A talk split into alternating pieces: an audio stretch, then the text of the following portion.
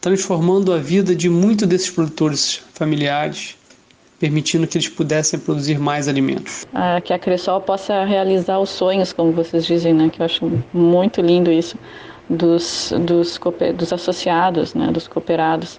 Olá, como falamos no Cressol Plus anterior, temos mais Plano Safra por aqui. Sou Lidiane da área de comunicação e marketing do Sistema Cressol Central SCRS e esse é o nosso sétimo episódio do podcast da Cressol. Tivemos recentemente o lançamento do Plano Safra 2020-2021 pelo governo federal. Vamos conversar então com representantes do Banco Regional de Desenvolvimento do Extremo Sul, BRDE, e do Banco Nacional de Desenvolvimento Econômico e Social, BNDES, que são parceiros da Cressol, para ouvirmos a avaliação dos mesmos sobre o novo Plano Safra. Iniciamos com o Caio Barbosa Alves de Araújo, que é chefe de departamento, responsável pela gestão do crédito no BNDES. Caio, como você avalia o Plano Safra 2020-2021 de forma geral? Eu avalio muito positivamente o Plano Safra 2020-2021 recentemente anunciado pelo Ministério da Agricultura e que deverá ser implementado pelos agentes financeiros agora a partir de 1 de julho, por dois principais motivos. O primeiro deles é o aumento do volume de recursos destinados ao Plano Safra e, ao mesmo tempo, uma redução da taxa de juros de todos os programas, o que mostra que o governo federal, e o BNDES, obviamente, faz parte dele, está empenhado em apoiar o setor agropecuário cada vez mais. Vamos ouvir também a Fernanda Costa Maia, gerente de operações conveniadas da Agência do Rio Grande do Sul, do BRDE. Fernanda, qual sua avaliação do Plano Safra 2019-2020 e quais as perspectivas de parceria e investimento com a Cressol Central para a Safra 2020-2021? O Plano Safra 19-20, ele foi um plano bem tumultuado, né, com falta de recursos muito cedo, né, logo após ali três, quatro meses, e isso dificultou bastante a, a operacionalização dos financiamentos, né, a, o atendimento à demanda, ficou bem complicado, principalmente no Pronaf e no Pronamp. Quando houve as reaberturas, elas duraram um dia, uma manhã no caso do Pronaf, né? Foi no Pronamp durou ainda alguns dias, mas pelo que eu me lembro não chegou a uma semana. Então foi um plano safra bem tumultuado, né? E no final alguns programas com taxas que já não eram também tão atrativas, né, para produtores maiores com a queda da Selic agora aqui nesse primeiro semestre né, de 2020. E sobre as perspectivas de parceria com o próximo Plano Safra, que uh, foi uma alegria ver que o volume de equalizado aumentou, uh, né, apesar das taxas não uh, baixarem, mas ainda não terem, não ter sido uma uma baixa na taxa de juros como se esperava, né?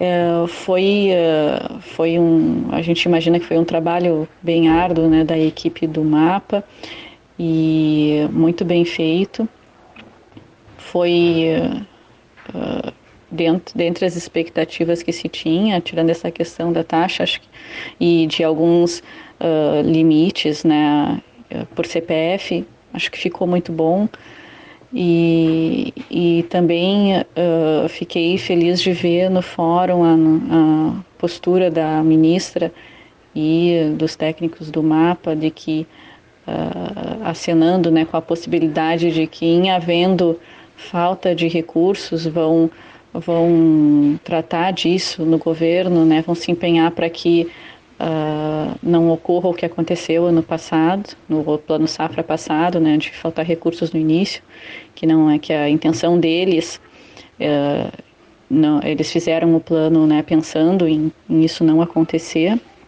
considerando as demandas dos agentes financeiros, né. Claro que pode ter aí ainda uma demanda reprimida, ninguém sabe como vai ser também com a questão dessa da crise que está passando atualmente a agricultura aqui no Rio Grande do Sul com seca, inclusive, né, além da, dos problemas causados pela pandemia. Mas uh, acredito que para nós as perspectivas são uh, são boas, né? E de e aí com a nova direção da, da central, de que a gente retome uh, as operações através do nosso convênio, né? Que a, a demanda aumente, que esse ano, no primeiro semestre, foi uh, reduzidíssimas, né? Foram enviadas poucas operações dentro do convênio. Ano passado também e a gente espera então que esse ano, que esse primeiro, segundo semestre de 2020, o início do plano safra, venham, venham bastante operações. Foram feitas algumas modificações, né, inclusive no, no compartilhamento da, dos spreads. Então, espero que isso aí, uh, junto com, com o, as regras, né, as possibilidades que foram anunciadas, tragam uh, muitos projetos, né, principalmente em quantidade, atendendo o maior uh, número de pessoas possível. Caio, quais as linhas do Plano Safra que o BNDES foca mais e como funciona a parceria com a Cressol? O BNDES possui como função principal financiar os investimentos na economia. E, obviamente, em relação ao crédito rural, isso não poderia ser diferente, e por isso as linhas que o BNDES oferta dentro do Plano Safra são basicamente linhas destinadas ao financiamento de investimento, seja através do financiamento à compra de máquinas e equipamentos, ou então financiamento à implementação de projetos de investimento. O BNDES apoia por meio de mais de 10 programas de investimento todas as necessidades de investimento do produtor rural. E dentre esses programas, vale destacar o PRONAF, que é um programa destinado à agricultura familiar, em relação ao qual o BNDES tem uma parceria muito profícua com o sistema Cressol, que permite que o BNDES financie dezenas de milhares de produtores rurais associados à Cressol a cada ano agrícola. Um outro programa que eu acho que vale a pena destacar é o programa BNDES Crédito Rural, que foi lançado no início desse ano pelo BNDES e obviamente ele vai continuar a vigorar ao longo do ano agrícola 2020-2021 e ele permite o financiamento também de todas as necessidades do, dos produtores rurais, seja ele da agricultura empresarial ou da agricultura familiar, mas é um programa que não conta com equalização de taxa de juros pelo Tesouro e mesmo assim eles conseguem chegar ao, ao produtor rural numa taxa bastante atrativa. E como você avalia, Caio, os impactos da Covid-19 na agricultura? Em razão disso, não acredito que a crise irá atrapalhar essa trajetória de crescimento que o setor agropecuário vem apresentando nos últimos anos. Ainda é cedo para avaliar exatamente quais serão os impactos da crise que estamos vivendo em relação à Covid-19, mas o que a gente tem visto é que o setor rural ele está bastante resistente à crise, muito em razão da, do produto que o produtor rural oferta, é um produto essencial que a população sempre vai continuar consumindo independentemente de crise. Vamos falar mais um pouco com a Fernanda. Fernanda, quais as perspectivas que a nova safra melhore a condição financeira e possa diminuir o impacto econômico pós-pandemia? A nova safra uh, ela traz taxas de juros mais baixas, não é? E e sempre o suporte para a produção, né, o custeio e o e é, é muito importante, não é, para que se garanta a produção de alimentos. E a, os investimentos também na propriedade, né, que sempre tem algo para para trocar, para arrumar, para melhorar, né, no sistema produtivo para aumentar a produtividade, para aumentar o retorno do produtor e isso sempre sempre beneficia, né? Uh, nós estamos também com a questão das prorrogações, né? por conta da uh, tanto da crise essa da pandemia quanto da seca. E isso também na tentativa de dar um fôlego para os produtores que tinham prestações para pagar. Né?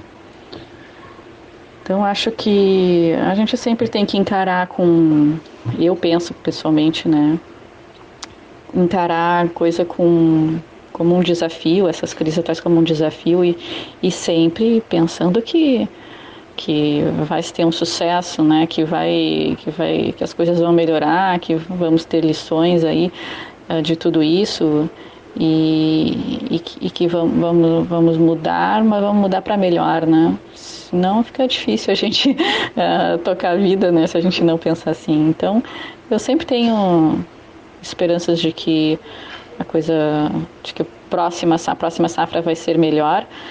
Uh, acho que foi feita essa dosagem também na questão da taxa de juros, daqui a pouco de não baixar tanto, pensando em não faltar recurso não é, para que o maior número de pessoas pudesse ser atendidas. A gente tem uma limitação que, que é real da nossa economia né, e, e afeta todas as áreas, que bom se pudesse ter mais recurso equalizado e poder baixar ainda mais do que já se teve, se teve um aumento, mas um aumento ainda maior e poder e fosse possível baixar a taxa de juros sem diminuir a quantidade, não é, de, do, de financiamentos. Mas a nossa realidade não é essa. Então eu acho que dentro do, da, da realidade atual, acho que foi feito um bom plano e e que vai poder ajudar muita gente, sim. Caio, comenta um pouquinho da parceria BNDES e Cressol e o que isso resulta. O BNDES e o Sistema Cressol possuem uma parceria muito sólida, de mais de 20 anos. Nesse período, centenas de milhares de agricultores familiares puderam acessar os recursos do BNDES por meio do Sistema Cressol, transformando a vida de muitos desses produtores familiares permitindo que eles pudessem produzir mais alimentos. Fernanda, explica um pouco de como funciona a parceria do BRDE com a Cressol. A nossa parceria, ela já vem desde 2005 com a Cressol Central, SCRS. E uh, nós uh, somos uma fonte de recurso, não é para uh, que a Cressol possa realizar os sonhos, como vocês dizem, né? Que eu acho muito lindo isso dos, dos, dos associados, né, dos cooperados.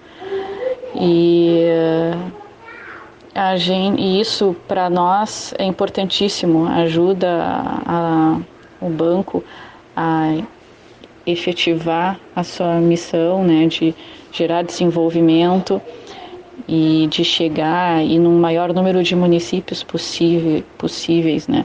Que nós com três agências, uma em cada capital, não teríamos como fazer isso, né? Então a, a parceria com a Cressol é muito importante. É, ela chega em, em cada pequena localidade ali que o banco não ia ter como atender, né? Com os seus funcionários diretamente.